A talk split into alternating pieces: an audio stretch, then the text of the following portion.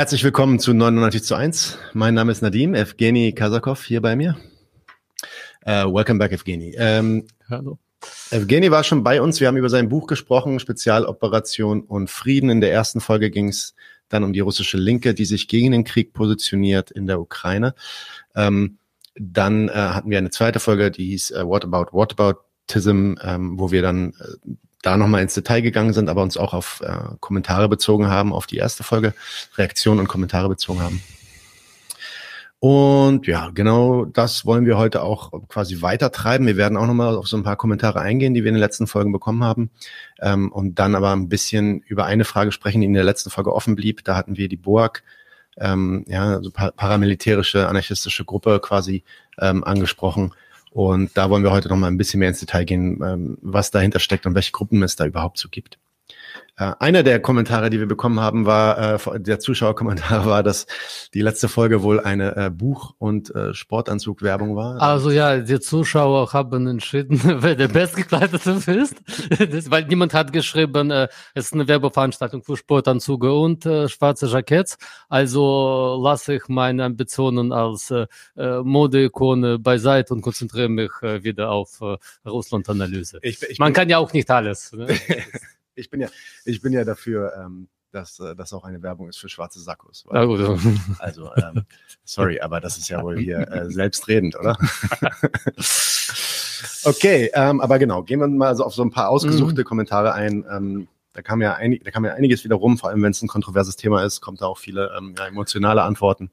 Aber ähm, vielleicht mal ein paar Themen, die ich so rausgesucht habe, auf die du noch mal ein, zwei Worte sagen kannst. Ja, nochmal vielen Dank für alle eure Kommentare, für Lob und für Kritik und Entschuldigung, dass ich nicht auf alles auf einmal eingehen kann, aber äh, ein paar Sachen, die inhaltlich wichtig äh, waren, haben wir uns rausgesucht. Also es ist nicht Antwort auf alles, aber auf ein paar Punkte schon. Genau, eine, ein erster Punkt, der äh, stört sich ein bisschen mit deinem ähm, mit deiner Kritik an diesem Begriff der Geopolitik. Mhm. Ähm, du sagtest, du sprachtest ja darüber, dass die Geopolitik eigentlich im eigentlichen Sinne äh, etwas sehr Spezielles ist, eine sehr esoterische Schule, die sich quasi mit den Gründen ähm, ja, oder also mit einer falschen Sicht auf die Gründe von so Staatshandlungen ähm, beschäftigt. Da wurde eingewandt, ist es, soll der, will er ja dann damit jetzt sagen, dass Geografie, Geologie überhaupt kein Maß maßgeblicher Faktor internationaler Politik sei. Die, da ist doch regelmäßig, äh, werden, weiß ich nicht, Irak, Syrien, Afghanistan, Afrika, Südamerika angegriffen, wegen, um Rohstoffe zu extrahieren aus geostrategischen Gründen etc. etc. Äh, das ist vielleicht ein Missverständnis. So etwas wie geografische Faktoren wie Rohstoffe oder Transportwege spielen natürlich eine Rolle, aber Geopolitik ist was anderes. Geopolitik ist, da verweise ich auf äh, Neu erschienenen Text von mir in der Schweizer Zeitschrift Widerspruch, Ausgabe 80, ab äh, Anfang Mai schon erhältlich. Da geht es genau um Begriff der Geopolitik und Verwendung davon in Russland. Äh, Geopolitik behauptet, äh, es gäbe Determinierung der politischen Ordnung und politische Allianzen durch Geografie.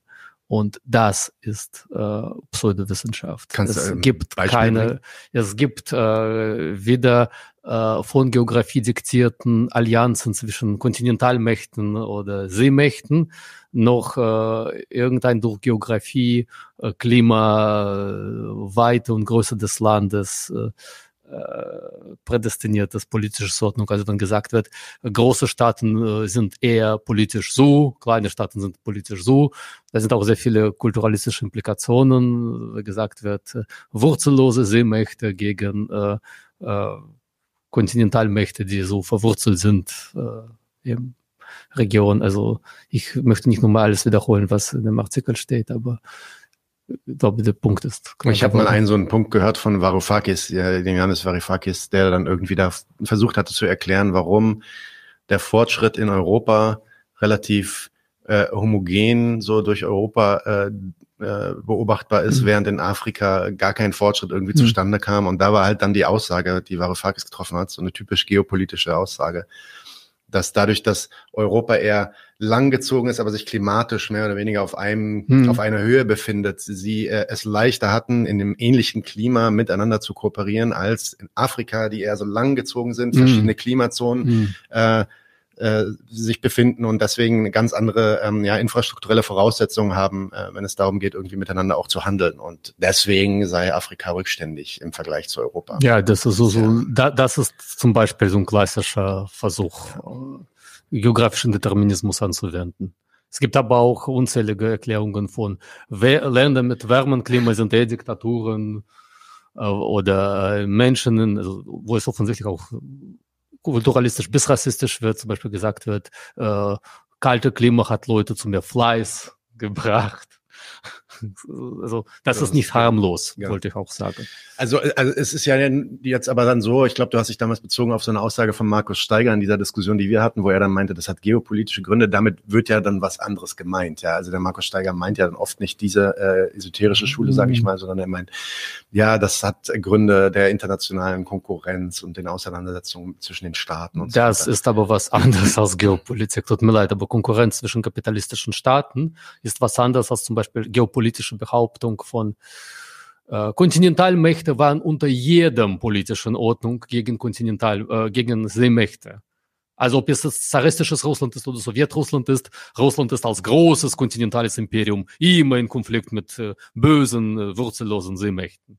Wie gesagt, da ist fast immer irgendwie so ein hörbarer kulturalistisch bis rassistischer Klang dabei. So. Okay, ein weiterer Einwand äh, kam zu deinen Aussagen bezüglich Nawalnys. Den hast du äh, ja also quasi als einen Liberalen mhm. ähm, äh, geframed, wird hier gesagt. Mhm. Und äh, ja, da wird gesagt, jeder, der Nawalny als einen Liberalen framed, äh, betreibt bewusst Propaganda. Nawalny ist ein Rassist, homophob, der ist schlichtweg rechtsradikal. Gut, man kennt überhaupt keine homophobe oder rassistische Liberalen. Nie gesehen, nirgends. Schon, mal, ein, schon mal einen rassistischen Liberalen gesehen, bitte. Ähm, ja, also das ist ein tatsächlich wichtiger Punkt, weil der kommt immer wieder. Und ich würde sagen, tatsächlich, das ist tatsächlich ein äh, nicht ganz unwesentlicher äh, Narrativ, Trop, der äh, auf speziell auf linke und liberale Kreise gerichtete äh, russische Propaganda, die immer äh, Nawalny bisschen als besonders rechtsradikal darstellt. Ich würde sagen, also eins nach dem anderen. Also ja, ich wiederhole es nochmal, ich stehe dazu, Nawalny ist in Russland definitiv ein Teil des liberalen politischen Spektrums. Äh, ja, Nawalny unterscheidet sich von anderen Liberalen erheblich, mal in linke, mal in rechte Richtung. In äh, linker Richtung, um ein bisschen Spannung aufzulösen, er vermeidet es allzu sehr auf Sowjetunion zu schimpfen. Das machen dann aber seine Gefährten häufiger. Er hat so ein Turn, wenn Putin irgendwelche soziale Leistungen verspricht und die dann bei Bevölkerung nicht ankommen, dann müssen wir als Opposition, sagt Nawalny, fordern, dass das eingehalten wird, wo andere Liberale sagen, das ist voll ihre Populismus, weil das ist unbezahlbar. Und er sagt, doch, doch, doch, ist bezahlbar. Wir äh, machen das aus der Tasche von Oligarchen, die von Putin profitieren. Das ist für viele Liberale halt Linkspopulismus. Und er ist zum Beispiel auch für oh, wie heißt das jetzt auf Deutsch? Modell, was es in Alaska gibt, dass alle haben so Anspruch, alle Staatsbürger haben Anspruch auf Naturalrente. Also quasi, äh, der Begriff. Also Russland hat viele Rohstoffe und es soll wie Alaska gemanagt werden, dass jeder Staatsbürger was von diesen ähm, Rohstoffen auch äh, quasi ausgezahlt in Form von irgendwelchen Leistungen bekommen soll. Das ist in Russland auch eher so, klingt eher nach links. Mhm. So, was ist dann Nawalny äh, eher so Abweichung nach rechts vom normalen russischen Liberalen? Er hat immer so ein bisschen, immer wieder behauptet, als Beginn seiner selbstständigen politischen Karriere, äh, russische Liberale haben so ein gestörtes Verhältnis zum Nationalgefühl und da sollte man korrigieren, äh, böse gesagt, ist Nawalny für russische Liberale das, was Sarah Wagenknecht für Linke in Deutschland ist. Also wir dürfen das Thema national nicht anderen überlassen. Nein, nein, nein. Es ist aber die Frage, was versteht man eigentlich unter äh, rechts, links und nationalistisch in Russland? Ich habe schon in der ersten Sendung, könnt ihr nachschauen, darüber was erzählt. Ich kann nochmal sagen, äh, Nationalist in Russland kann bedeuten, man ist für großes äh, multinationales Imperium. Nationalist kann auch bedeuten, äh, man möchte innerhalb von Russland Interessen von ethnischen Russen verteidigen. Nationalist kann auch bedeuten, man möchte, dass äh, Russland aufhört, Imperium zu sein und so was wie naja, das heißt Graždanski Nationalismus, also so etwas wie Staatsbürgernationalismus entwickelt und aufhört, Föderation verschiedener Nationalitäten zu sein. Das ist, äh, und das gibt es auch in linken, sowjetnostalgischen oder auch ähm, explizit antisowjetischen Variante. Nawalny hat auf jeden Fall damit begonnen, dass er mit äh, eher antisowjetischen russischen Nationalisten Kontakt aufnahm und äh, mit denen äh, das Thema Migration und Einschränkung der Migration forcierte. Er ist auch bis heute für starke Einschränkung der Einwanderung. Ich würde aber sagen, also wenn das genug als rechtsradikal zu framen, dann sind äh, alle deutsche Parteien, einschließlich Grüne, weil, also es gibt, glaube ich, auch, auch die Linke in Deutschland sagt nicht mehr, äh, wir wollen die Einwanderung gar nicht einschränken. Also die, die machen daraus kein Wahlkampfthema Nummer eins. Aber die sagen auch nicht mehr, wir sind komplett gegen Abschiebungen. Und äh, man kann nicht sagen, dass es bei Nawalny Thema Nummer eins ist. Es ist nicht jemand äh, wie, ich sag mal so, eher liberale äh, Populisten in skandinavischen Ländern mhm. oder in den Niederlanden, die sagen, äh, Thema Einwanderung ist uns Thema Nummer eins bei Wahlkampf. Mhm. Das ist nicht. Ähm, er ist kein Rechtsradikal im Sinne von, er möchte politischen Ordnung dahingehend ändern. Mhm. Also er hat äh, äh, jetzt auch explizit sich für parlamentarisches Modell ausgesprochen, weg vom präsidialen Modell. Er hat sonst ganz normalen liberalen Programm äh, und ähm, naja, hatte vorher auch äh, eher in Außenpolitik dazu geneigt, in Unterschied zu anderen Liberalen, äh, patriotische Position zu beziehen und sagen, naja, Russland, was Krieg gegen Georgien führt, soll diesen Krieg auch gewinnen oder Krimrückgabe, ich weiß nicht. Aber neulich hat er sich aus Gefängnis gemeldet und hat seine Politik, also sein jetzige Programm dahingehend korrigieren zu sagen, äh, ich bin für Rückgabe von Krim, ohne Wenn und Aber, das ist neu. So. Dann kann man sich seine Strukturen anschauen und schauen, was für Leute machen da mit, wie sind sie organisiert. Äh, seine, also Partei darf er nicht gründen, in seinen äh, Strukturen wirken an relativ, also an vorderer Stelle äh, Vertreter verschiedener nicht-russischer Minderheiten. Das ist nicht bei allen russischen, es gibt imperiale Nationalisten, für die ist das okay, aber es gibt auch in Russland nationalistische Organisationen. Wenn du und ich äh, dahin kommen würden sagen, wir finden Russland sehr toll und würden gerne bei euch mitmachen, die würden gesagt, also es gibt ja also tatsächlich so ganz exklusiven ethnischen Nationalismus, was Russisch auch so richtig aus Herkunft ableitet. Mhm. Ist bei Nawalny offensichtlich nicht der Fall, wenn man so die, ähm, man muss aber auch sagen, sie thematisieren das dann auch relativ wenig. Also die treten nicht vor Mikro und sagen, ich bin jetzt als Tatare Anhänger Nawalny, weil mhm. Nawalny das und das Gutes für uns Tataren macht. Machen sie nicht. Ähm, Nawalny ist schon jemand, der sehr besorgt ist, dass äh, in diesen nationalen Republiken kein Separatismus aufkommt. Das mag er ganz und gar nicht. Da ist er vielleicht gar nicht so fern vom Putin. Im Gegensatz zu Liberalen, die sagen, lass doch alle diese unterdrückten Nationalismen äh, aufblühen. Und was kann man noch über Nawalny und äh, Rechts-Links-Sache sagen? Der hatte, da, der hatte dann also einige ähm, ich sag mal, äh, so rassistische Aus ja. Auswüchse so vor einigen Jahren gehabt. Da ja. hat er irgendwie, weiß ich nicht, das eine Zitat, was immer gebracht wird, ist, dass er irgendwie die Georgier Kakerlaken genannt hat oder sowas in der Richtung. Äh, Nagetiere. Also Nagetiere. auf Russisch sind Georgier Grusini und Nagetiere Grisuni. Und er hat gesagt, ich möchte Raketen auf Grisuni abfeuern. Ähm, ja, das, also quasi, er war kein, also was sowas wie äh, Wortwahl angeht, war er nie besonders äh, zurückhaltend, aber äh, viele Leute blicken auf Nawalny, auf andere Politiker immer so, dass da ist jemand, der hat eine ganz monolithische Weltanschauung und verfolgt seit zehn Jahren einen und denselben Plan. Ich würde sagen, wenn wir Politiker reell beobachten, sehen wir, wie ihre Pläne und ihre Ansichten sich immer wieder ändern. Das gilt für alle, also ob man jetzt Lenins äh, politische Karriere anschaut oder Nawalnys, merkt man, die Leute haben ihre Ansichten sehr verändert, auch wenn das im Nachhinein so als ein und Nawalny, als er begonnen hat, zum Beispiel Politik zu machen, da war Klimawandel gar kein Thema. Zehn Jahre später wurde es ein Thema und er hat sich da sehr differenziert geändert, wenn alle russische Politiker äh, immer nur sagen, wirklich, ob Opposition oder Putin-Lager sagen Klimawandel.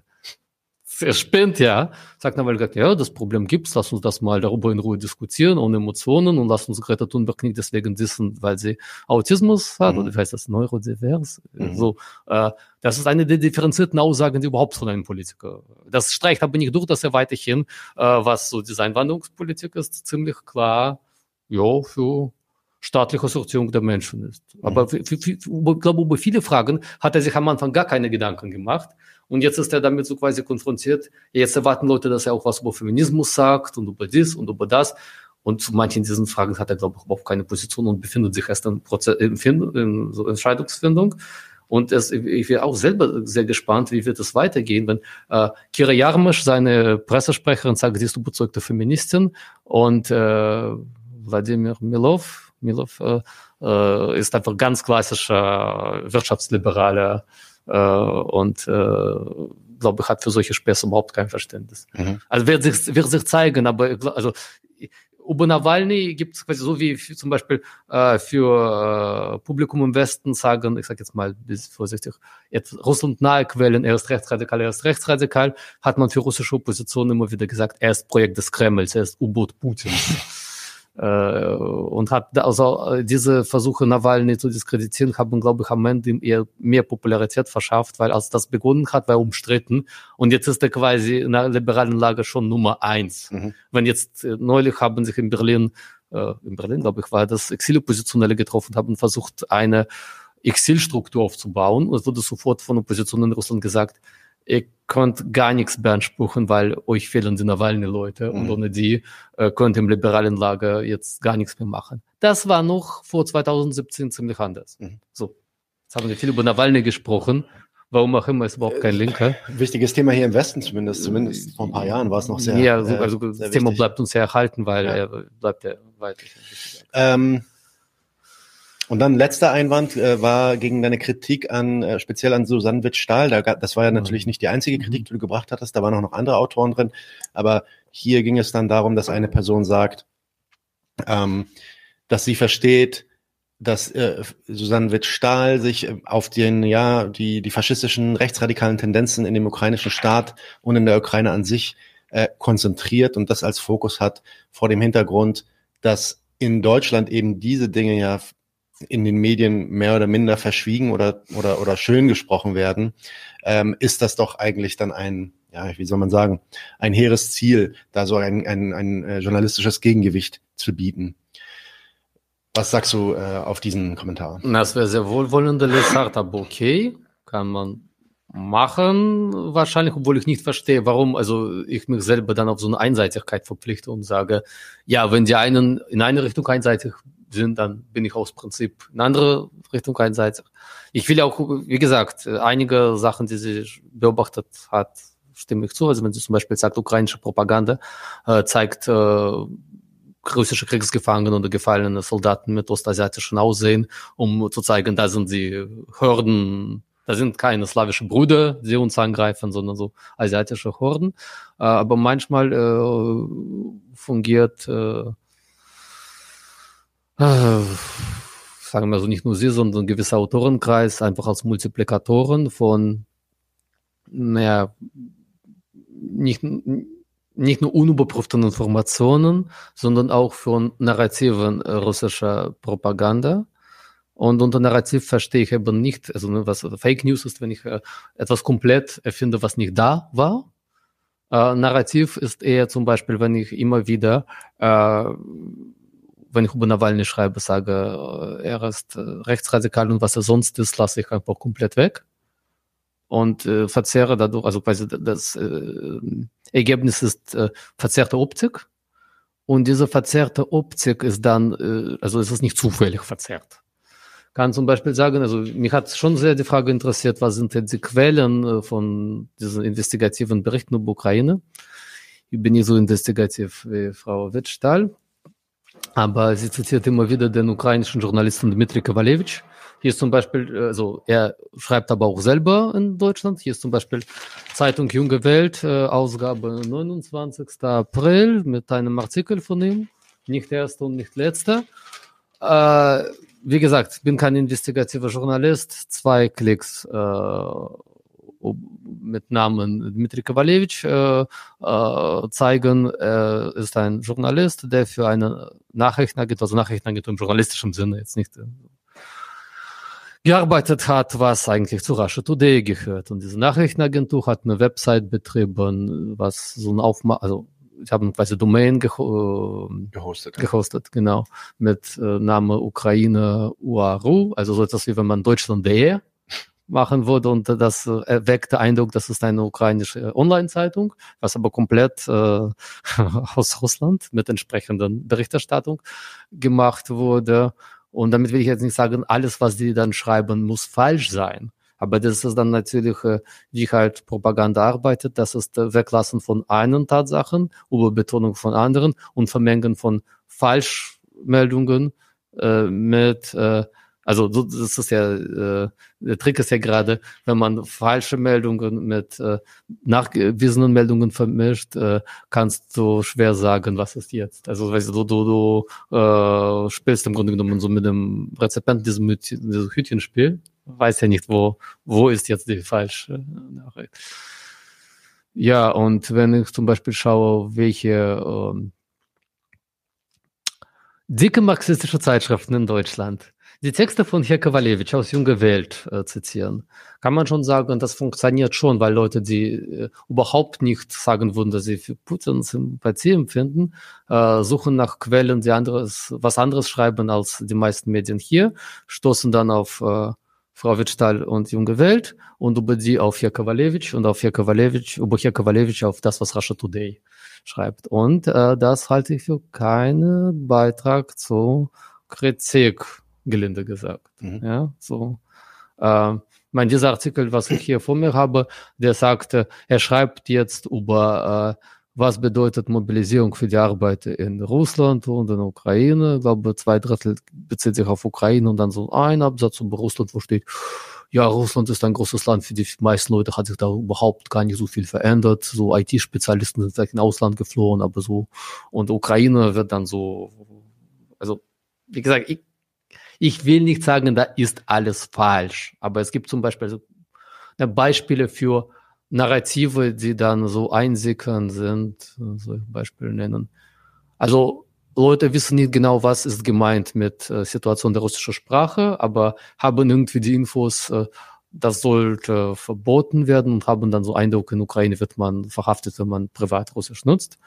Und dann kommen die anderen und sagen, nein, das ist alles russisches Propaganda. Und das muss man schon genau hinsehen, weil zum Beispiel, äh, nein, es gab nie Verbot, Russisch zu sprechen auf der Straße, aber sobald Ukraine unabhängig war, hat äh, Leute angefangen, also zum Beispiel, wer prom vorher promoviert hat äh, auf Russisch, in russischsprachigen Universität in Kharkov, bekam man sagen, nee, du kannst hier nur auf Ukrainisch promovieren und die Leute waren erböst darüber und äh, die anderen haben gesagt, ja wieso, es ist einfach, äh, wir wurden kolonial unterdrückt und jetzt machen wir unsere antikolonialen Sprachpolitik.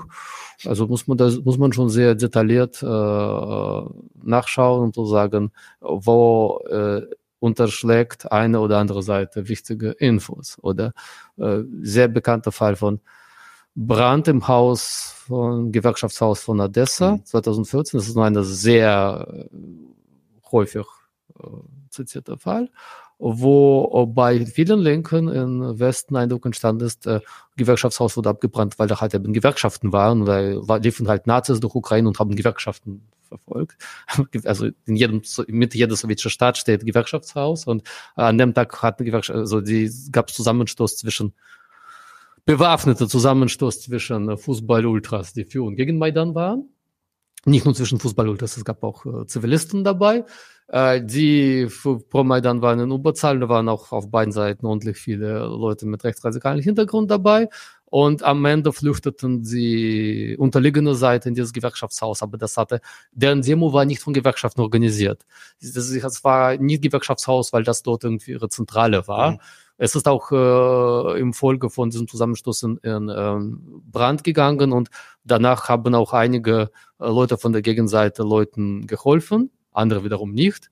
Aber es ist ja so quasi so aus äh, diesen Vorfall wurde Nachricht, äh, da wurden einfach Gewerkschaftsaktivisten im Gewerkschaftshaus eingesperrt und angezündet. Also so, ohne jetzt äh, dieses Fall irgendwie zu verharmlosen, es ist einfach nicht das, was, äh, was dann solche Berichterstattung daraus macht. Und dann ist es natürlich äh, klar, äh, dass äh, bei linkem Publikum, beispielsweise bei linkem Publikum, äh, äh, aktiviert es sofort sowas wie, das ist faschistische Terror gegen linke Aktivisten und Gewerkschaften. Das ist aber etwas andere Story als, äh, äh, ich sag mal so, ja, schon. Äh, Nationalisten mit zwei unterschiedlichen Programmen äh, liefern sich äh, Schlägereien auf der Straße, wenn Polizei und Feuerwehr tatenlos äh, zuschaut, wie sie aufeinander schießen. Da waren Schusswaffen im Einsatz. Also, mhm. sehr, also, äh, ja. Mhm. Okay.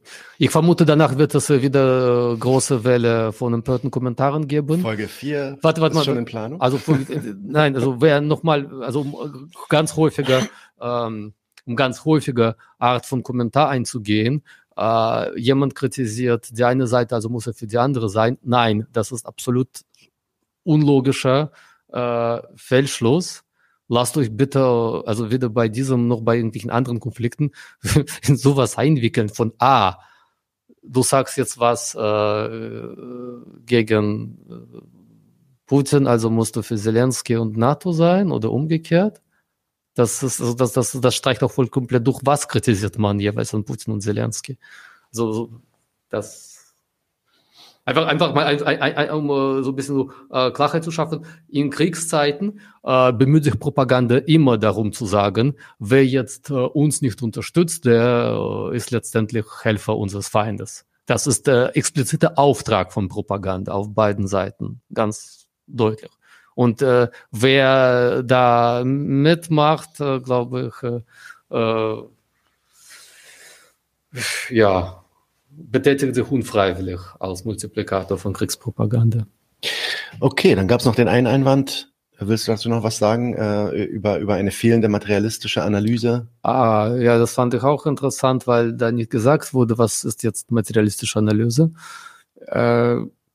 Ich ich entschuldige mich, wenn ich das jetzt falsch mutmaße. Ich vermute aber, äh, da sind äh, schon äh, Gruppen und Menschen, die es für sehr wichtig halten, für Analyse festzuhalten, dass es gibt nun mal äh, äh, Unterschied in Kräfteverhältnissen und USA ist Weltmacht Nummer eins oder noch Weltmacht Nummer eins und äh, Westen ist wirtschaftlich stärker. Das sage ich aber auch ganze Zeit ich glaube, was dann, die, wo ich nicht mitmachen würde, was diese Art von materialistischer Analyse dann verlangt, dass man alle anderen äh, Staats, äh, Staaten und Regime als etwas Besseres äh, oder kleineren Übel sieht.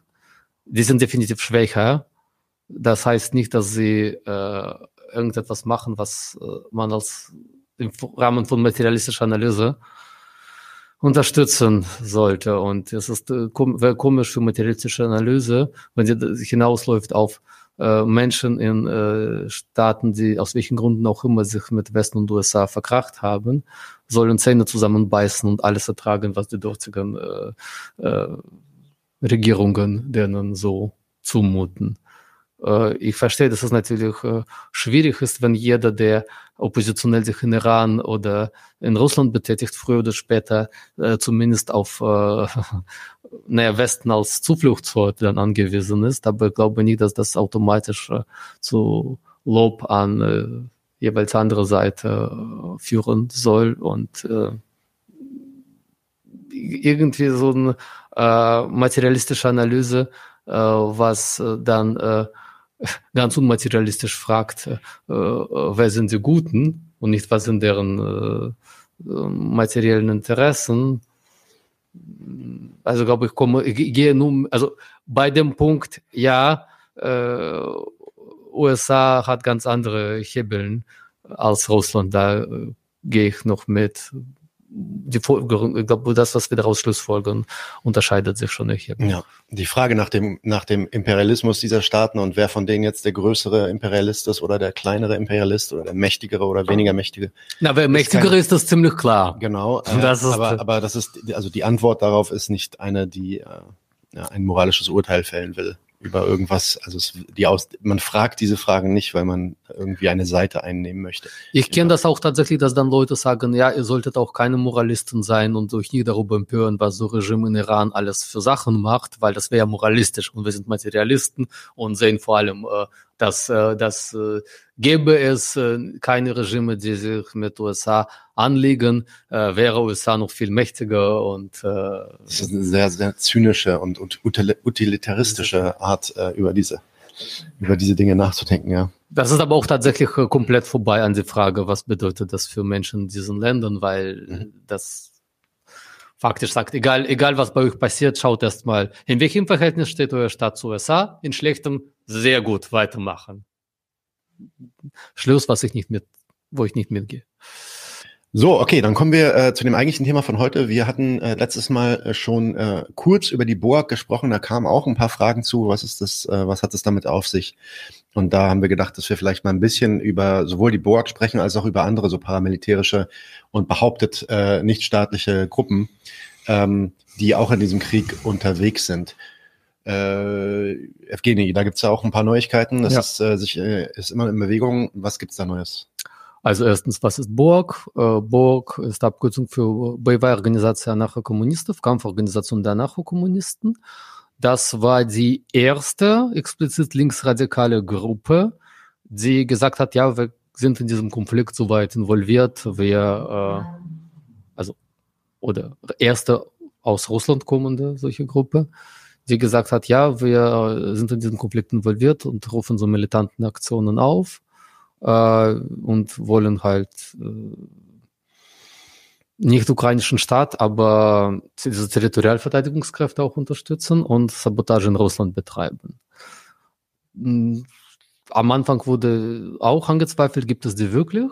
Äh, dann gab die Recherche, ja, äh, das basiert auf Telegram-Kanals, die schon seit 2018 äh, aktiv waren. Das heißt, Gruppe ist älter als der Krieg. In diesen Kanälen wurden immer wieder so Berichte oder Bilder von militanten Aktionen äh, gepostet, äh, bei denen keine Menschenopfer entstanden. Es ging eher um so äh, Anzünden von Autos oder Polizei oder staatlichen Gebäuden. Mhm. Jetzt Anfang Mai hat sich Borg gemeldet und zum ersten Mal wurde ein Name genannt von einem Mitglied, äh, relativ bekannter Moskauer Ethnologe Dmitri Petrov, der schon, also ist vor allem bekannt gewesen, weil er ein Buch über Kurdistan geschrieben, über Rojava geschrieben hat, er war auch dort vor Ort, äh, hat einen Brief hinterlassen, wenn ihr diesen Brief liest, werde ihr gefallen sein. Ich bin mit Gründungsmitglied der Burg, ich kämpfe auf der Seite der ukrainischen Territorialverteidigungskräfte. Er ist, äh, soweit aus diesem Schreib, also soweit aus äh, Pressemitteilung rausgeht, bei Bachmut gefallen. Äh, er war, laut dem, was seine Genossen berichten, in Anarcho-Szene Moskaus längere Zeit unterwegs, soweit ich nachrecherchieren konnte.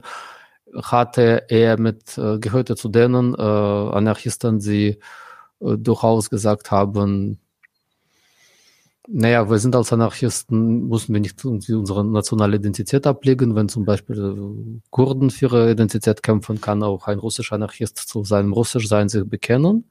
Das hört sich vielleicht für deutsche Zuhörer wie ein, ein Nationalanarchist oder so russischer Nationalist. Aber sein äh, Punkt war, er wollte in Ukraine kämpfen, um zu zeigen, dass nicht alle Russen schlecht sind. Mhm. Das ist natürlich so. Ähm, von Aktionen, an denen er beteiligt war, hat Borg vor allem Sachen aufgelistet, die schon zehn Jahre zurückliegen. Also ein relativ bekanntes ist, äh, 2011 wurde ein Verkehrspolizeiposten äh, in der Nähe von Moskau gesprengt, also ohne, dass da Menschen drin waren, also ein Menschenopfer. Äh, irgendwie, dass die Idee, also Borg an, redet vor allem ansonsten viel von Sabotage der, an den Gleisen und äh, innerhalb von Russland. Es ist nicht so, dass scheint nicht eine Organisation zu sein, die komplett nach Ukraine gezogen ist, um dort zu kämpfen. Mhm. Sie haben auch eine Aktion gemacht, einige Aktionen gemacht im äh, westlichen Ausland. Ein bekanntes zum Beispiel, dass die äh, kommunistische Partei Schwedens, die gegen Waffenlieferungen war, da haben sie auf deren Office äh, gesprayt, äh, Waffe für, Waffen für ukrainisches Volk. Ich glaube, so, so irgendein umfassende Politprogramm vom Borg ist jetzt also das, ist also das übliche anarcho-kommunistischen Forderungen. Plus man kann sagen, vermutlich haben Anarchisten, die sich in ersten Kriegswochen oder Monaten diesen Territorialverteidigungskräften angeschlossen, paradoxerweise selbe Hoffnungen gehabt wie Putin, nämlich dass ukrainische Staat so schwach ist und äh, dann zerfällt. Nur dass äh, Putins Hoffnung war natürlich, dass dann äh, die Russ russische Staat äh, diesen Staat irgendwie neu formatieren kann oder übernehmen, das wissen wir jetzt nicht. Aber äh, seitens der Anarchisten war anscheinend der Hoffnung dann entstehen irgendwie Basisinitiativen, die das Land so verteidigen. Kann man sagen, also gerade jetzt, wo Krieg äh, diesen Zermürbungscharakter hat, äh, ist das, also solche Illusionen, glaube ich, nicht mehr so präsent, weil es ist ja klar, äh, dieser Krieg wird mit Waffen geführt, die keine Bürgerwehr äh, bei sich in Garage stehen hat, also mit Raketen, Raketenabwehr etc. Und ähm, die Rolle von diesen territorialen Verteidigungskräften, sie waren natürlich groß in den ersten Kriegsmonaten, als äh, bei der russischen Offensive, wo es tatsächlich äh, extrem wichtig war, dass äh, ob äh, Truppen durch Dorf äh, durchkommen können mhm. oder da irgendwie auf Leute stoßen, die Widerstand leisten. Es gab aber auch unbewaffneten Widerstand. Ähm, wie gesagt, bei heutiger Situation ist das sehr, also und Territorialkräfte sind auch äh, letztendlich alle äh, nicht mehr wildwuchsige Gruppen, sondern sie unterstehen dem ukrainischen Kommando. Irgendwie so eine Idee, Ukraine wird Kontrolle über sie verlieren. Die gab es am Anfang, also vor allem, als man gesehen hat, in Ukraine werden einfach so Waffen an die Bevölkerung verteilt. Also die Frage stellte, was stellt die Bevölkerung mit diesen Waffen an? Aber das hat sich also, diese Erosion des staatlichen Gewaltmonopols hat nicht um sich geschlagen. So.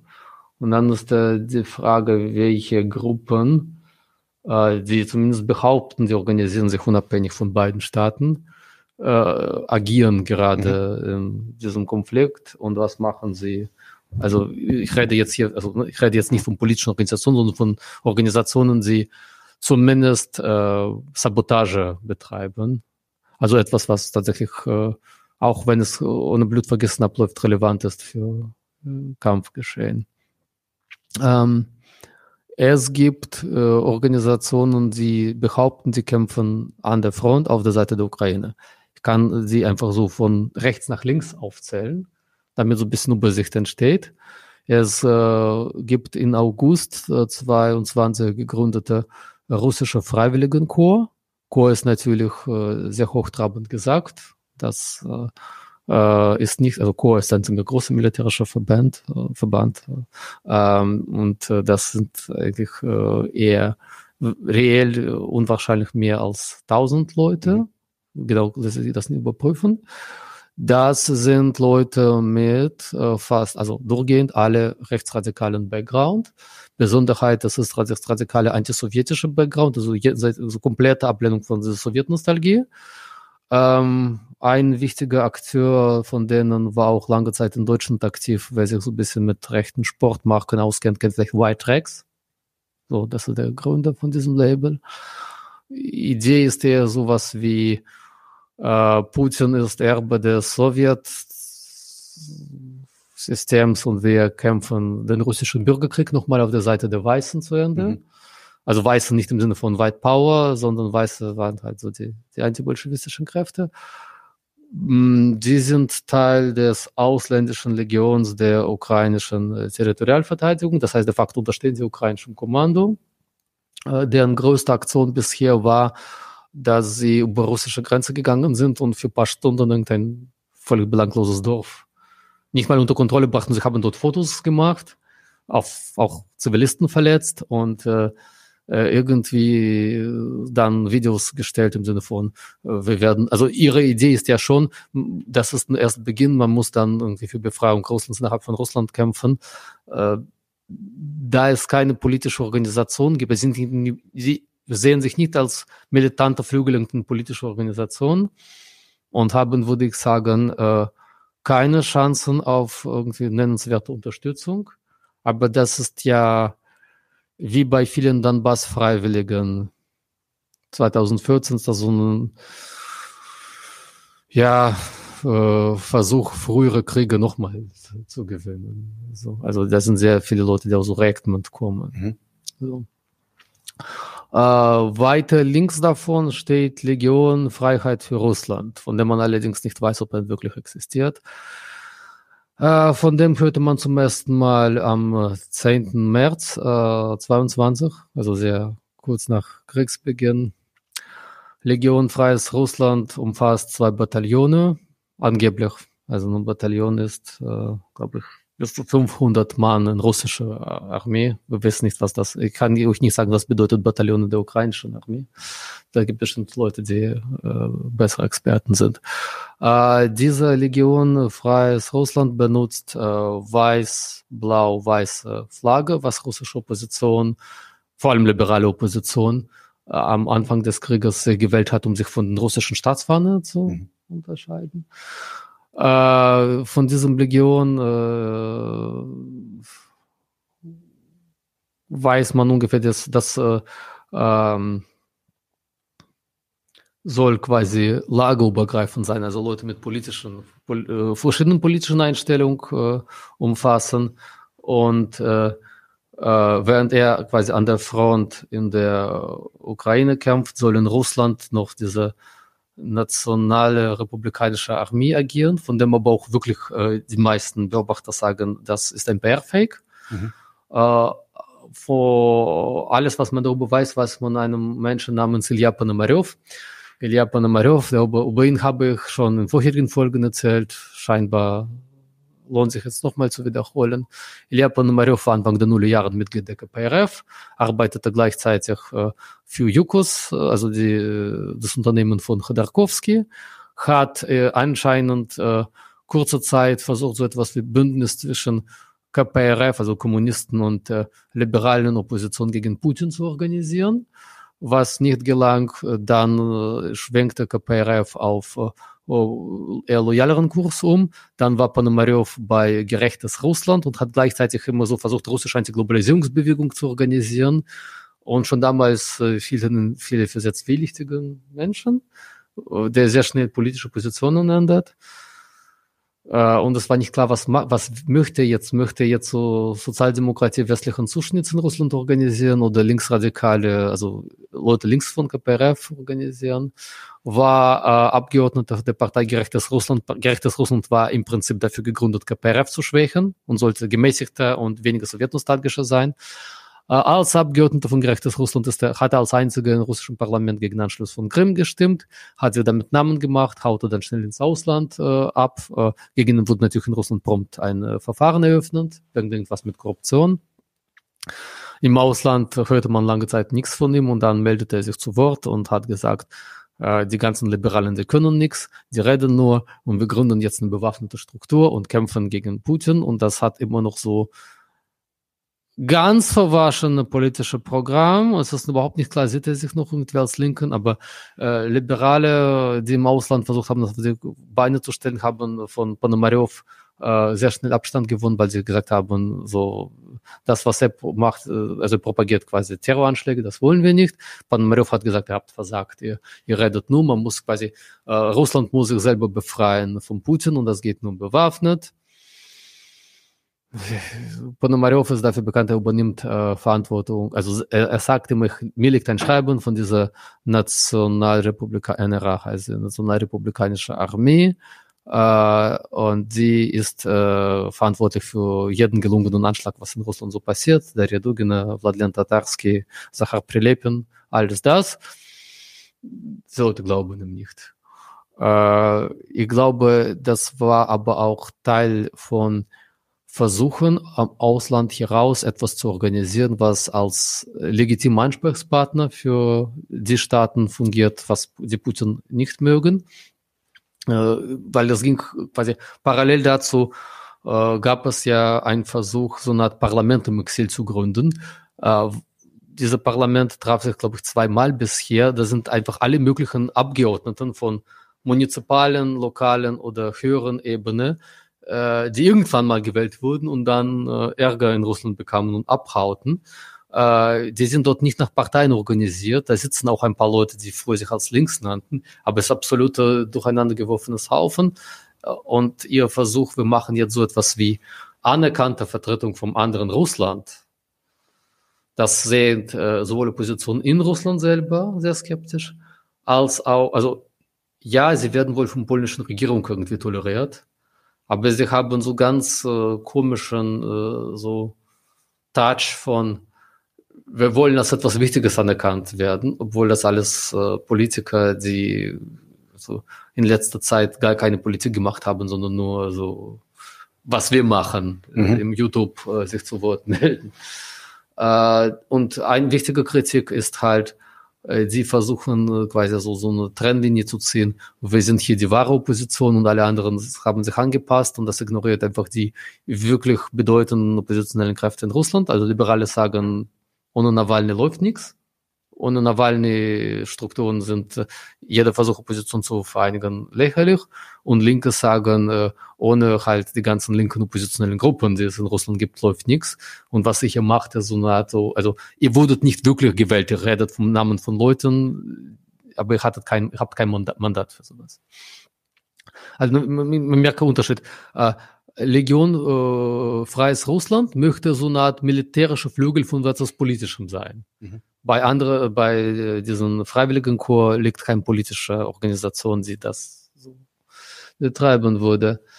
Äh, dann gibt es innerhalb von äh, diesem Legion, äh, nicht, ausländisches Legion der Territorialverteidigung.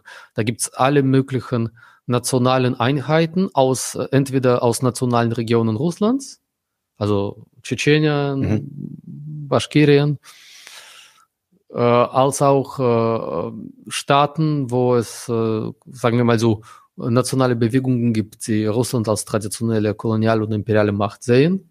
Und sie meinen, Kampf gegen quasi äh, russischen Imperialismus ist gemeinsamer Klammer äh, alle an benachbarten Staaten. Also sowas gab es schon in Zwischenkriegszeit und in Pilsudskis Polen, so die Idee von Prometheismus. Man unterstützt, äh, also Ausgangspunkt war, Russland möchte immer benachbarte Staaten erobern und man unterstützt alle äh, nationalen Bewegungen in Russland.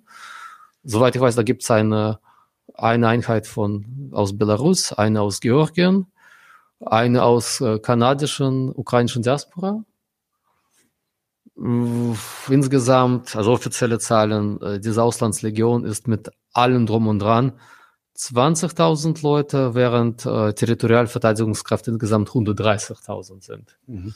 Aber äh, die Sache ist, dass das äh, sind auch äh, Kriegsgefangene, die man irgendwie zum Überlaufen motiviert hat. Und Leute, also da gibt es sowohl Leute, die sagen, Ukraine ist meine neue Heimat, ich möchte in Ukraine bleiben, als auch Leute, die sagen, das ist erst Beginn unseres Kampfes für Befreiung Russlands mhm. oder für Rückeroberung der Gebiete in Georgien oder für Wiederaufnahme des tschetschenischen Staatsgründung. Ähm, mm, bei allem antikolonialen Rhetorik würde ich sagen, alle diese Gruppen haben sehr starken antikommunistischen Moment in Ideologie.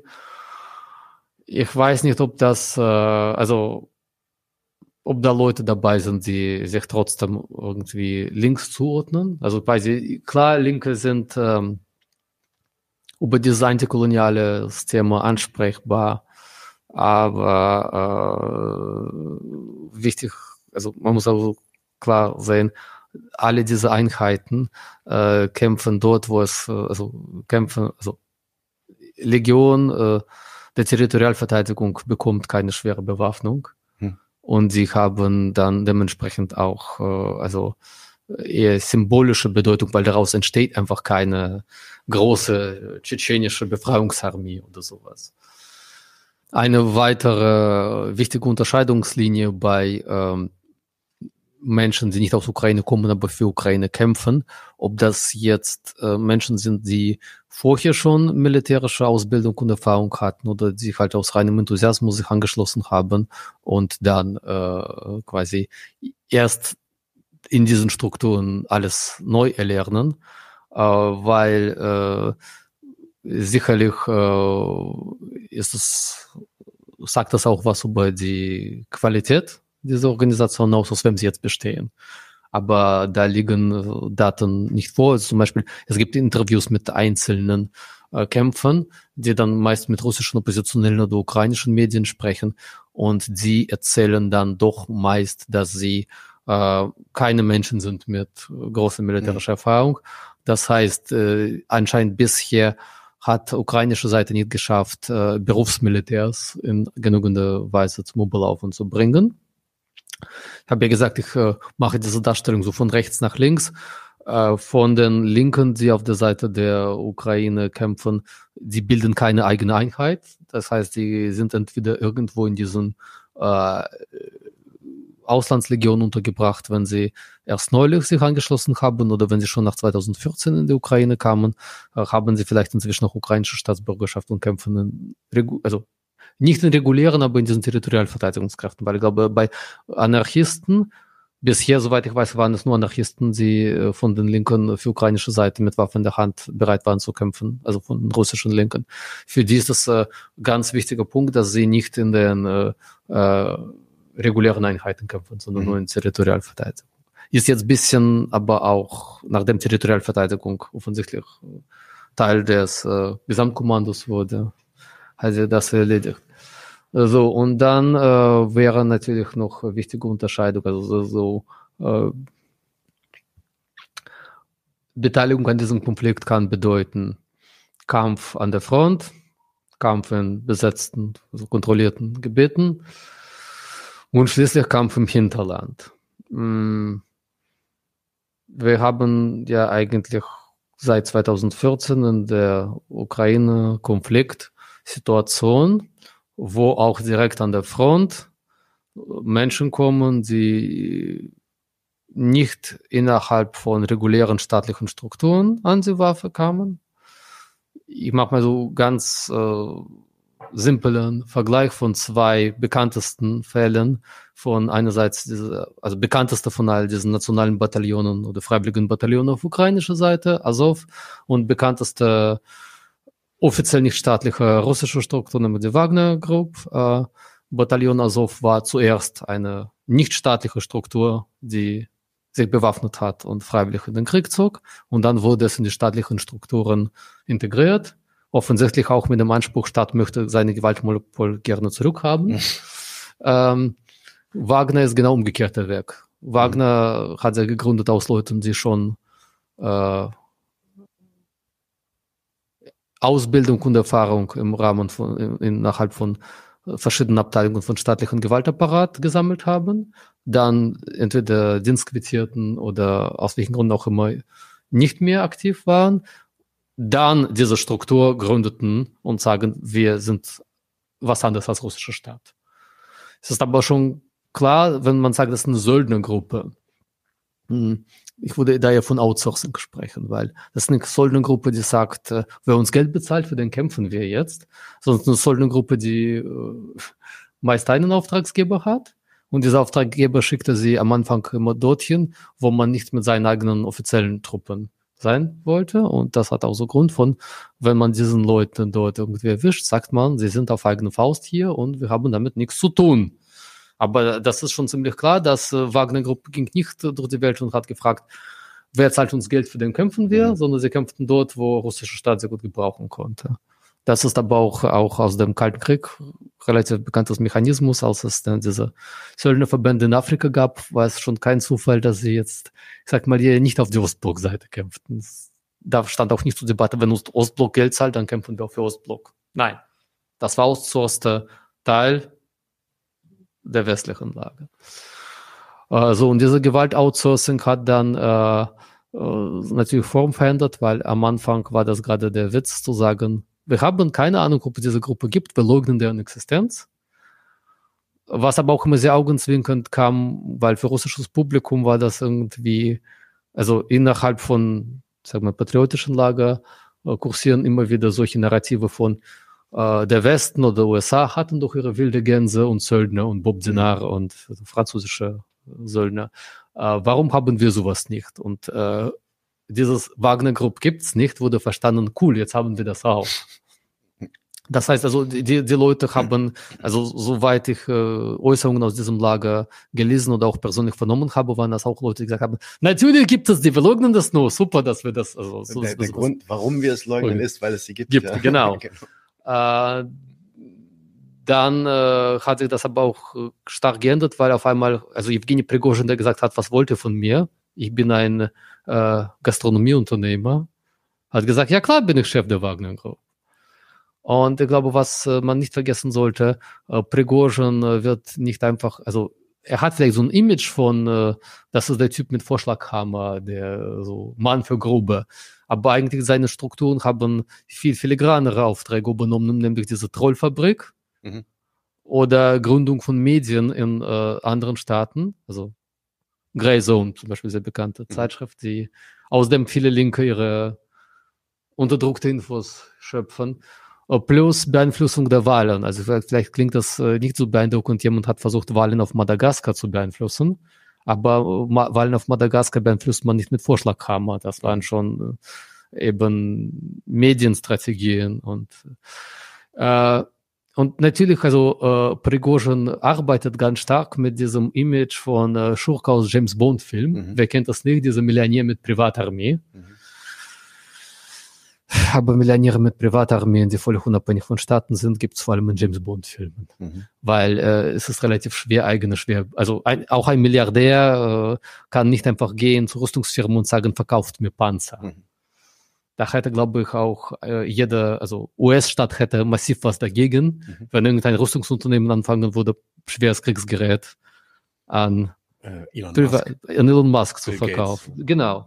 Äh, das heißt, wenn äh, solche Leute wie Evgeny Prigozhin oder Konstantin Malafeev, der auch so diesen Image pflegt, ist ein äh, fundament, christlich-fundamentalistischer Oligarch, der einfach viel Geld ausgibt für solche Projekte.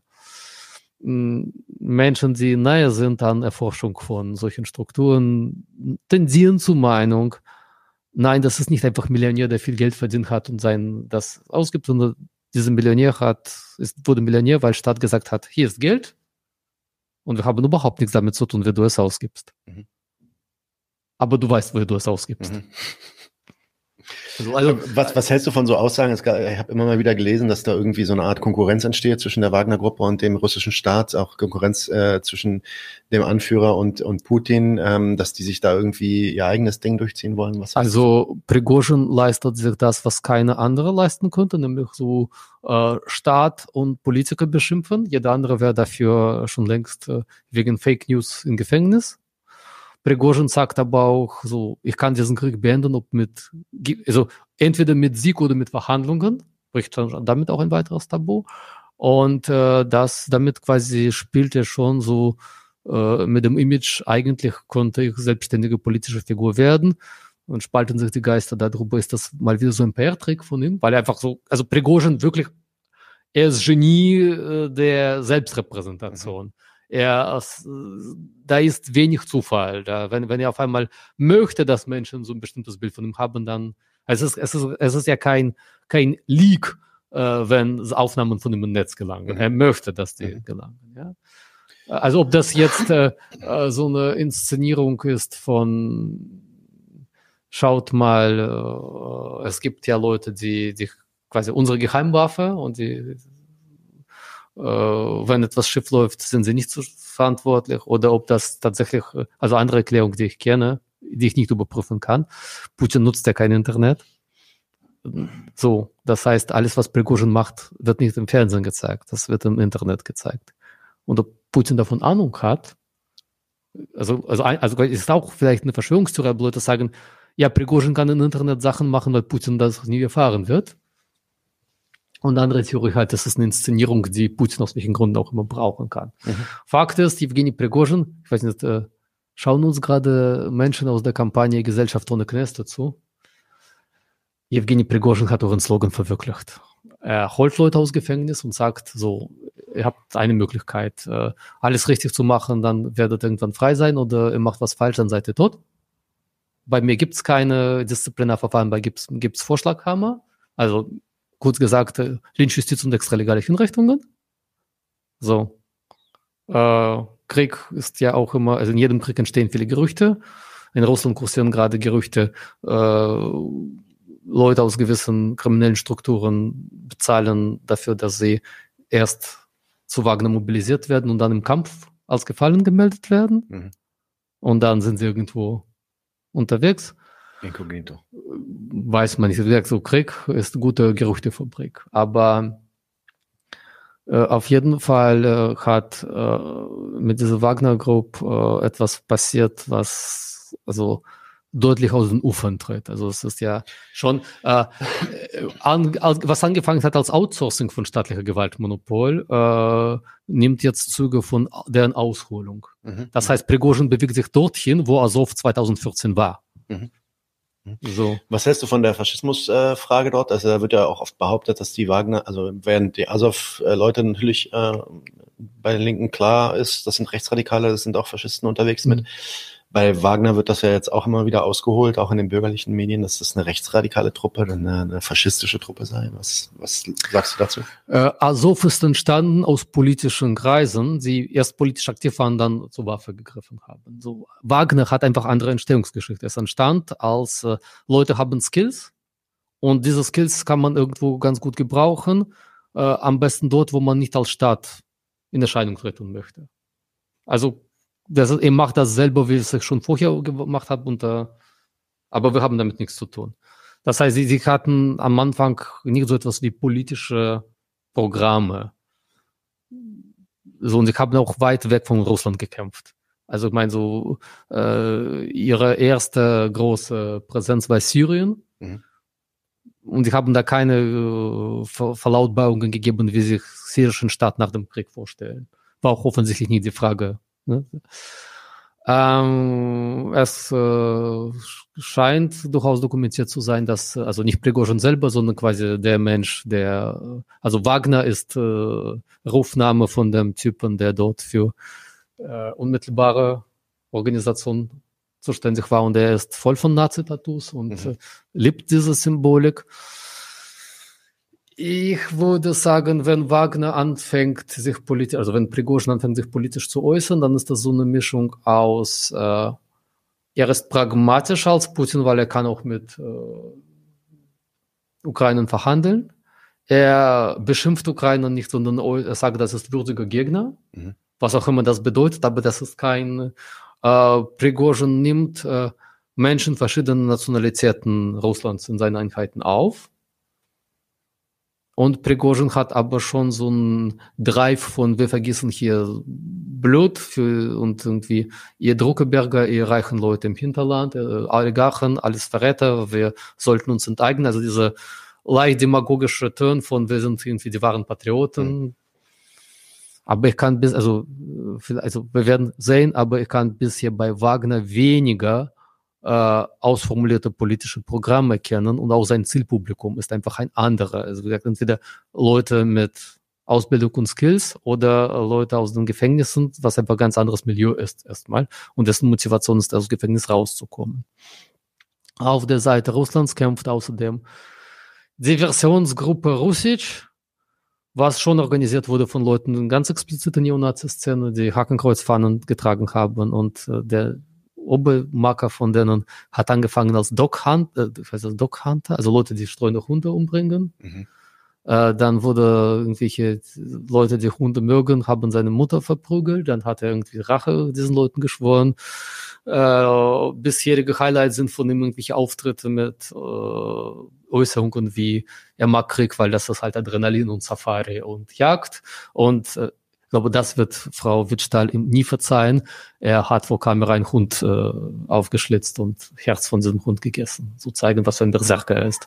Ich meine, so, soweit ich Werk von Frau Wittstahl kenne, äh, bei solchen Themen versteht sie keinen Spaß. Aber also die, diese Gruppe äh, macht auch, so wie Wagner, nicht nur Sachen an der Front, sondern irgendwelche Sachen im Internet, wie zum Beispiel falsche Websites mit Spenden für Ukraine äh, machen, damit das Geld äh, abgezweigt wird für, für mhm. die andere Seite aber es tauchen ständig von denen irgendwelche interne Instruktionen auf, die sie auch nicht loggen, wo es darum geht, äh, wenn wir Gefangene austauschen, äh, müssen wir sie vorher so verletzen, dass sie dann Verletzungen erlegen und sagen, sie waren schon vorher so oder mhm. also das, das sind schon Leute, die dazu stehen, dass sie foltern, extralegal hinrichten, etc. Ja, ist zugespitzt gesagt, ist der Ukraine-Konflikt äh, ein Konflikt, bei dem immer mehr Leute mit gefestigt rechtsradikalen Weltbild Zugang zu Waffenausbildung bekommen und tendenziell auch dazu äh, äh, befähigt werden, in den staatlichen Strukturen aufgenommen zu werden. So, das muss man sich im Klaren sein. Ich bin mir auch, also äh, das muss auch den Linken, die dort irgendwas meinen, verloren zu haben, irgendwie auch klar sein. So. Gleich, gleichzeitig, soweit ich weiß, gibt es da schon so etwas wie äh, Rechtsradikale aus Russland, die für Ukraine kämpfen, lassen die Linken dann auch in Ruhe. Und es gibt, ich habe zum Beispiel mit Leuten, von Leuten Berichte gehört von, ja, äh, solange Azov an der Front ist, sagen sie, wir, wir, wir mischen uns jetzt nicht in irgendwelchen internen politischen Konflikten ein. Das sind alles Sachen, die lassen sich schwer überprüfen, zumal ich über Ukraine weniger sagen kann als über Russland. Anderer wichtiger Punkt ist nochmal, neben Kämpfen an der Front und Kämpfen im Internet was damit zu tun hat. Also äh, gibt es halt äh, Aktionen in den von Russland kontrollierten Gebieten, wo ukrainische Seite ganz viel Wert drauf legt. Da gibt es Volkswiderstand und Partisanen und hast du nicht gesehen.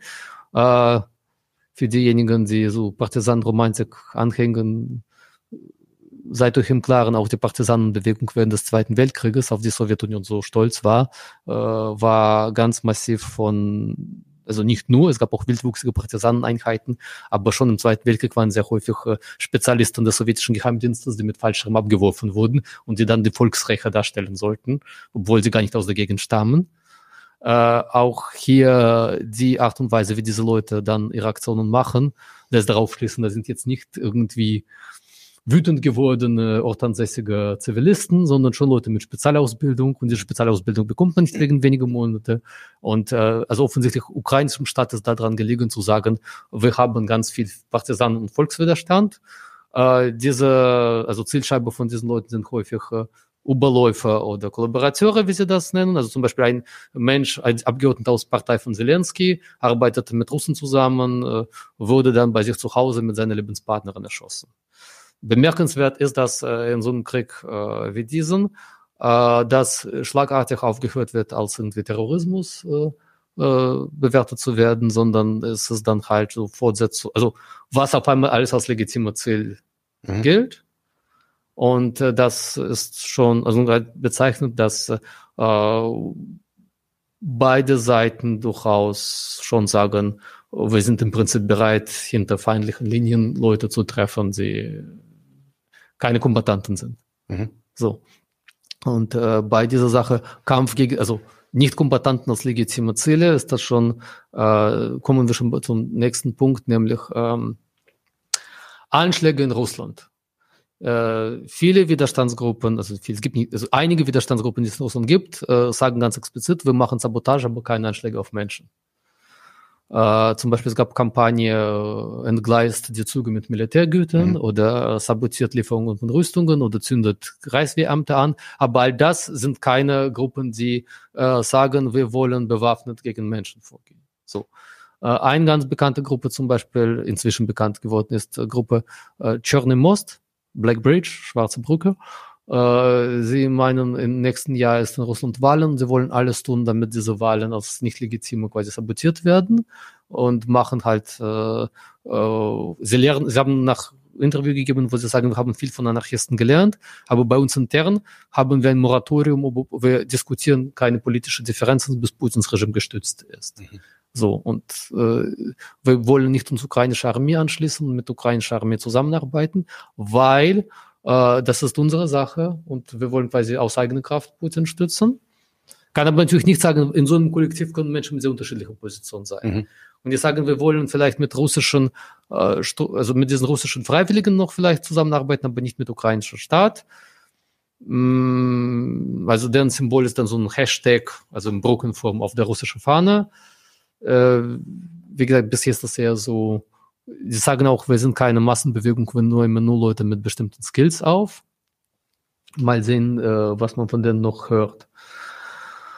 Und dann gibt es äh, also drei bekannt gewordene äh, Anschläge auf Personen in russischem Hinterland, auf Darja Dugina im August, 20. August vergangenen Jahres, dann am 2. April dieses Jahres äh, auf Kriegskorrespondent, äh, der auf, unter, unter Pseudonym Vladlen Tatarski agierte also heißt Kriegskorrespondent, das sind quasi Leute, die von der Front streamen mhm. und quasi so scheinbaren Graswurzeljournalismus betreiben, aber natürlich sehr, sehr nah an Kombatanten mhm. und auch also mit deutlichen so propagandistischen Tönen.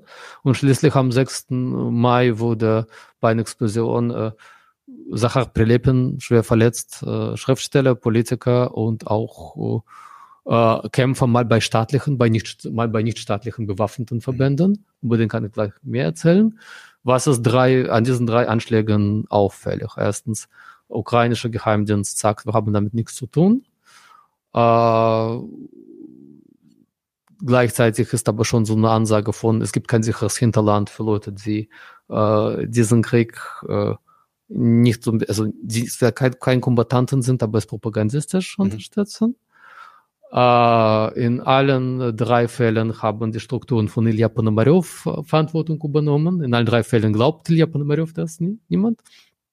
Und äh, alle drei Anschläge waren schon so, also das erfordert große technische Versiertheit, Ausbildung und das, das ist jetzt nicht irgendwie etwas, was Leute ohne spezielle Ausbildung bewerkstelligen können.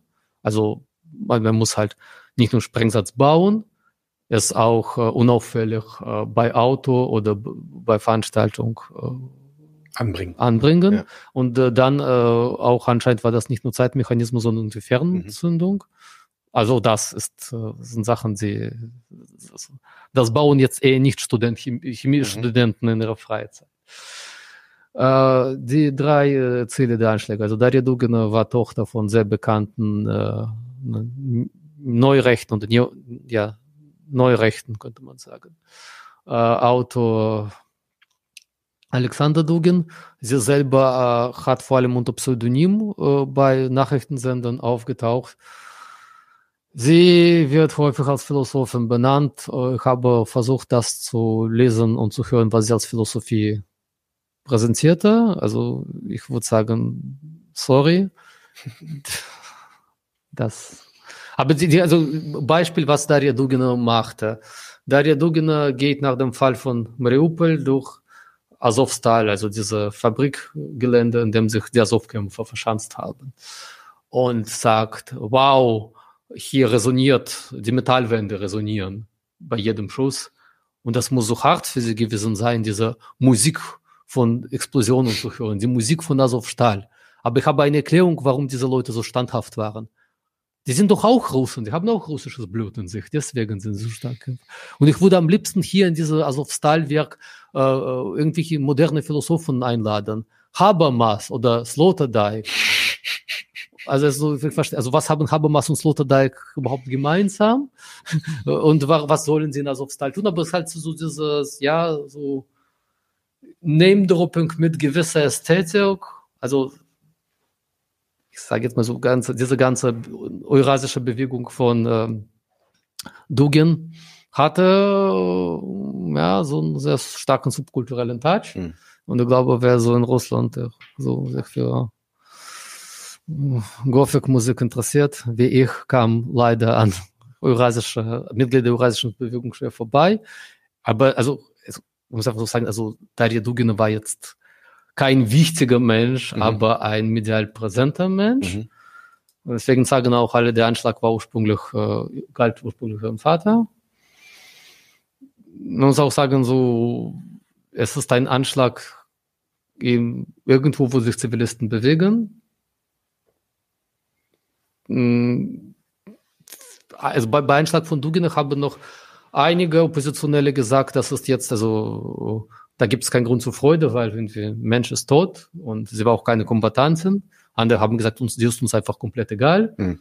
Und äh, das war auch irgendwie so, äh, dann be sie behielt auch wirklich das Staatsbegräbnis, mhm. was so ganz in Ästhetik, äh, also ist wahrscheinlich zynisch zu sagen, hätte das gefallen, aber äh, also sehr eindeutige äh, 30er Jahre Ästhetik. Mhm viele komisch aufgehängte Fahnen, all das. Aber okay, die Kreise, die sich bewegt hat. Ich meine, Dugan äh, hat sich selber, präsentiert sich selber als großer Heidegger und Karl Schmidt-Kenner.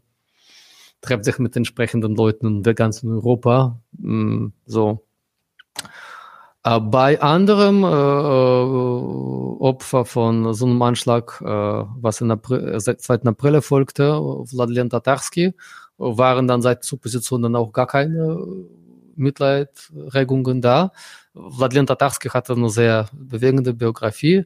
Er kam aus halt Donbass, wie er sagt, aus einer Arbeiterfamilie, hat kurz versucht, irgendwie erst als so Bergarbeiter, dann als eigenes Unternehmen.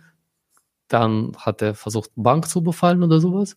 Saß wegen Überfall im Gefängnis, wurde bei dieser äh, russischer Frühling, wie es hieß, aus dem Gefängnis rausgelassen, beteiligte sich dann an den Kämpfen auf der Seite von diesen Donbass-Volksrepubliken. Dann wollten sie ihn zurück im Gefängnis stecken, aber dann wurde er begnadigt.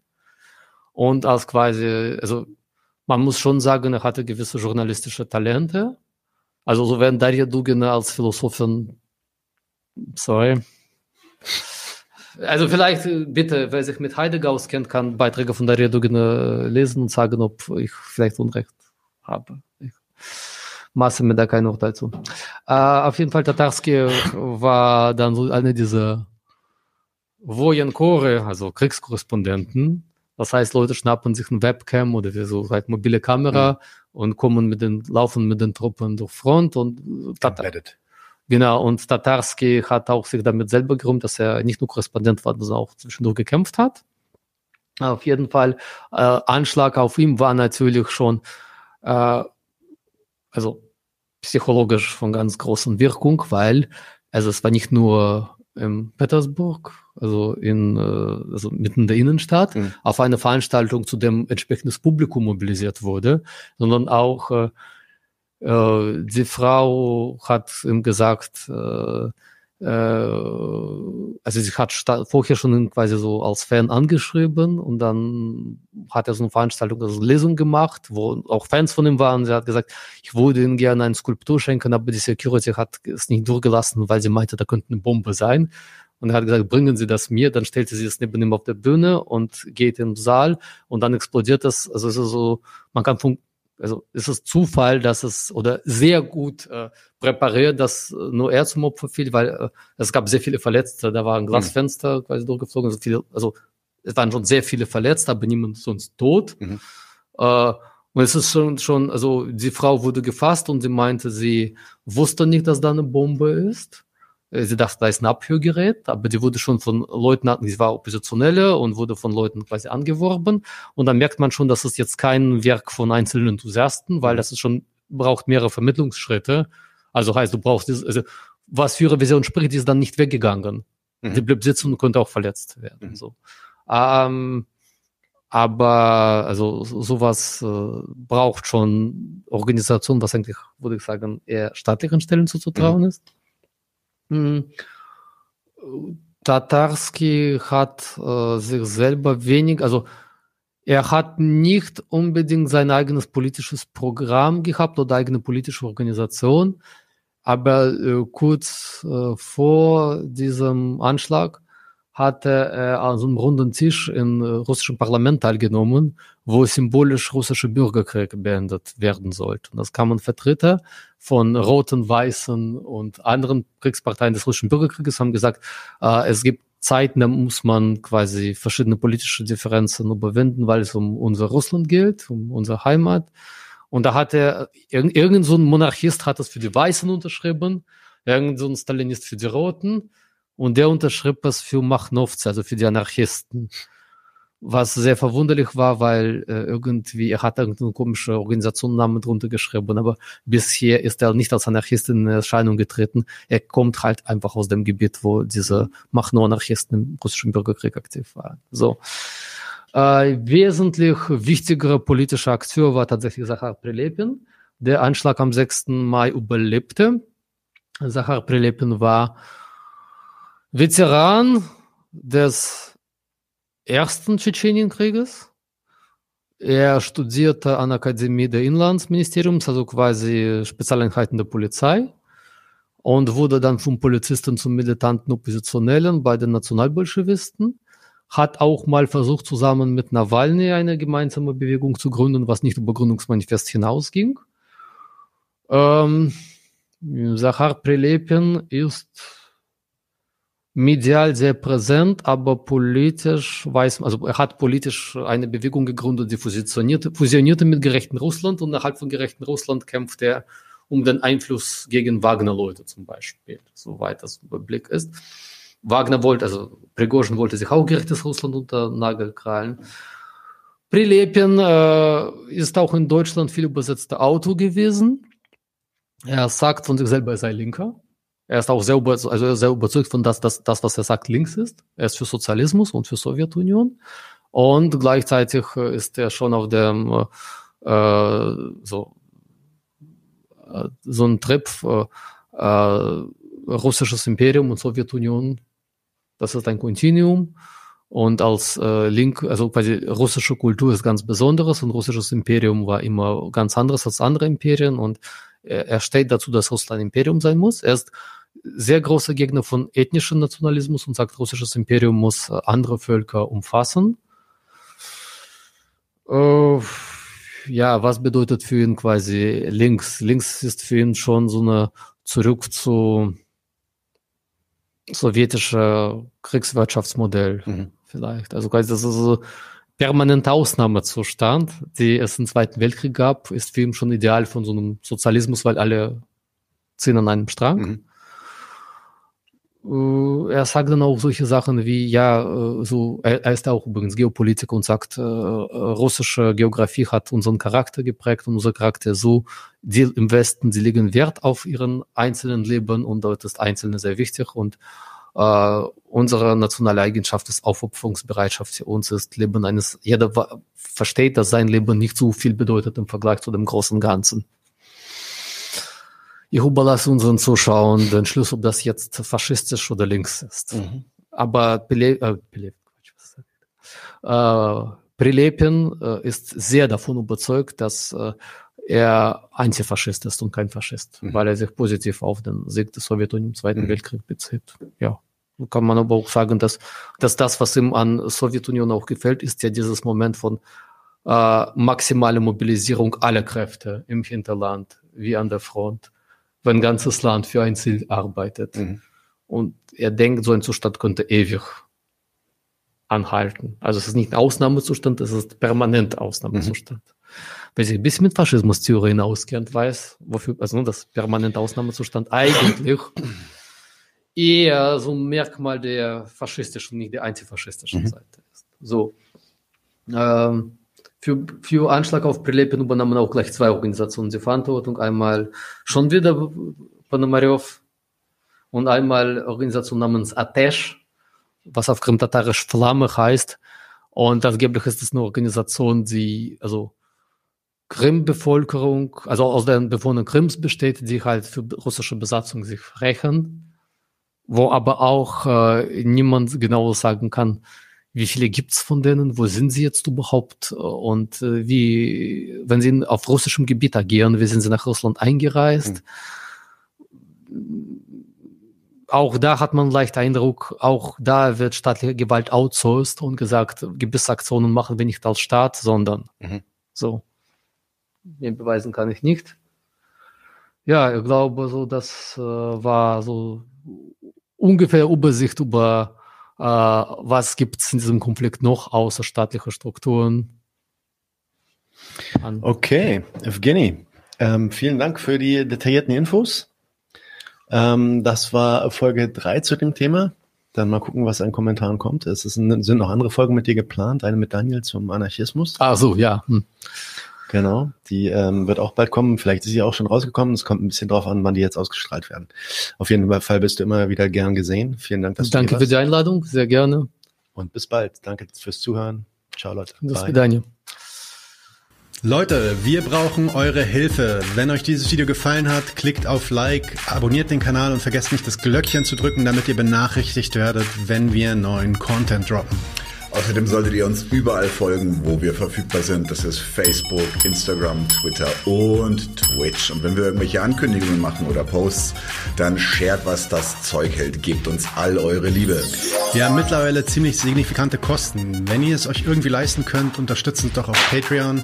Dann kommt ihr auch in den Genuss verschiedener Vorteile, wie zum Beispiel Zugang zu unserer Discord-Community oder Zugang zu den ultrageheimen Patreon-Episoden, die wir dort posten. Außerdem könnt ihr uns natürlich auch über PayPal Spenden zukommen lassen. Außerdem haben wir mittlerweile einen eigenen Online-Shop. Das heißt, wenn ihr euch immer noch fragt, was ihr euren Lieben zu Weihnachten, Ostern oder sonst wie schenken könnt, geht dorthin und kauft duftes Merch. Alle Links dazu hier in der Beschreibung oder auch auf unserer Webseite 99 zu 1.de. Vielen Dank fürs Dabeisein, danke für die Unterstützung und wir sehen uns in diesem Theater.